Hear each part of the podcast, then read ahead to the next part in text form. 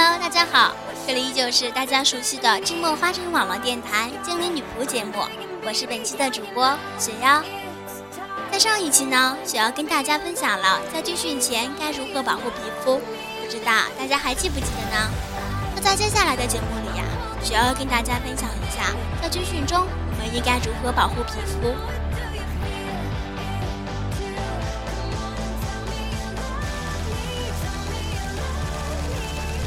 在军训的时候呢，我们要随身携带防晒霜。在选择防晒霜的时候啊，来选择防晒指数 pH 三十、PA 二加的就可以了。在上一期呢，雪瑶已经跟大家讲过什么是防晒指数了，不知道大家还记不记得呢？在这里呢，雪瑶要跟大家补充一下防晒指数过高的危害。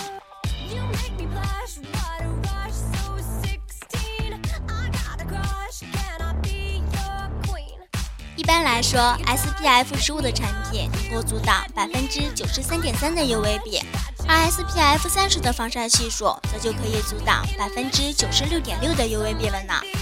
此外，由于防晒系数过高的产品，相对而言质地也会比较油腻厚重，容易产生阻塞毛孔的现象，甚至滋生暗疮和粉刺。且一些属于化学性防晒的高系数防晒品，在经过传播紫外线的照射下，吸收热能后。多半会转换成其他的物质，导致肌肤出现过敏的现象。所以呀，学友特别提醒大家，在挑选防晒产品时，除了考虑防晒系数之外，不妨多看看它的附属成分，或者先试用看看，再做最后的决定。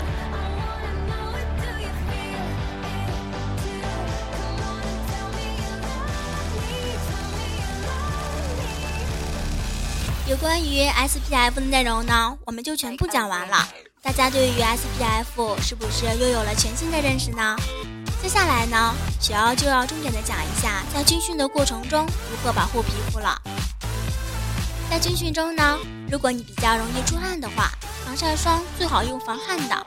如果有休息的时间的话，就尽量去阴凉处，让你的肌肤休息一下。要是你感觉你的汗水强悍的，擦掉了你的防晒霜，就要抓紧时间补擦。根据学校的经验呀，军训时是不让带那么多东西的。所以说，如果你实在是没有时间，或者说不让带那么多东西的话，那军训后就要抓紧时间修复喽。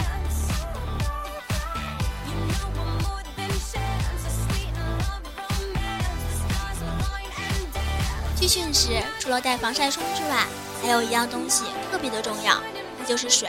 俗话说得好，水是生命的源泉。在军训的时候，一定要多喝水。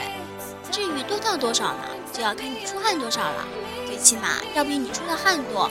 最好是加了葡萄糖的水或者是盐水，这样可以帮助你补充大量流失的水分、糖分等，也可以缓解肌肤的不适，还可以防止中暑哦。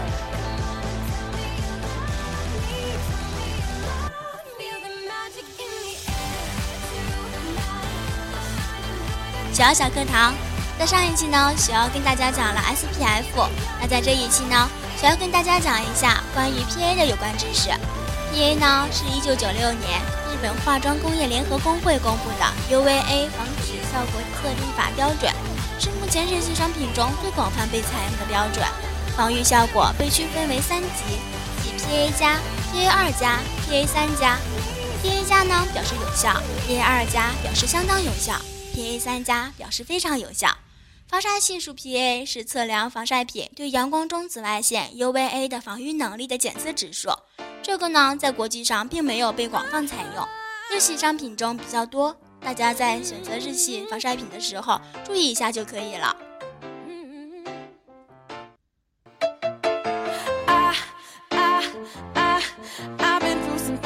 Please don't hold that against me. Can't nobody love you like I'm gonna love you. Can't nobody love you like I'm gonna love you. Even though I, I, I still can feel a sting. No need to second guess me. Can't nobody love you like I'm gonna love you. Can't nobody love you like I'm gonna love you. See, I, I, I, I, I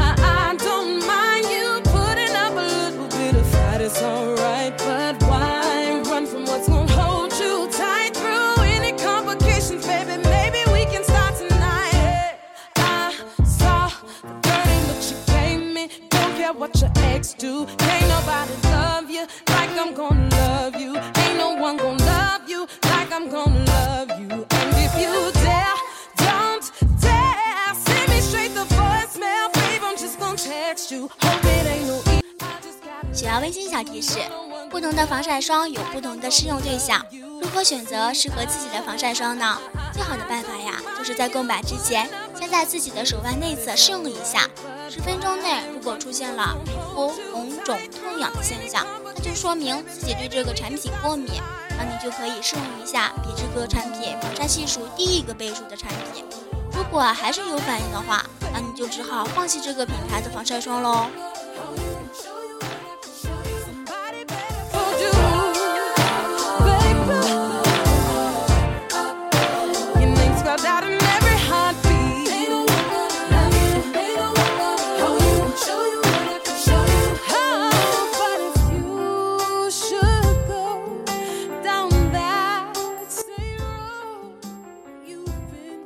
在上期节目里和这期节目里呢，只要把选择防晒霜的两个指数 PA 和 SPF 的相关知识都讲完了，那大家知道如何选择适合自己的防晒霜了吗？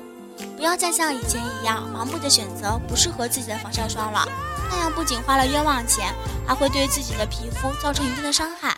所以呀、选择防晒霜一定要谨慎。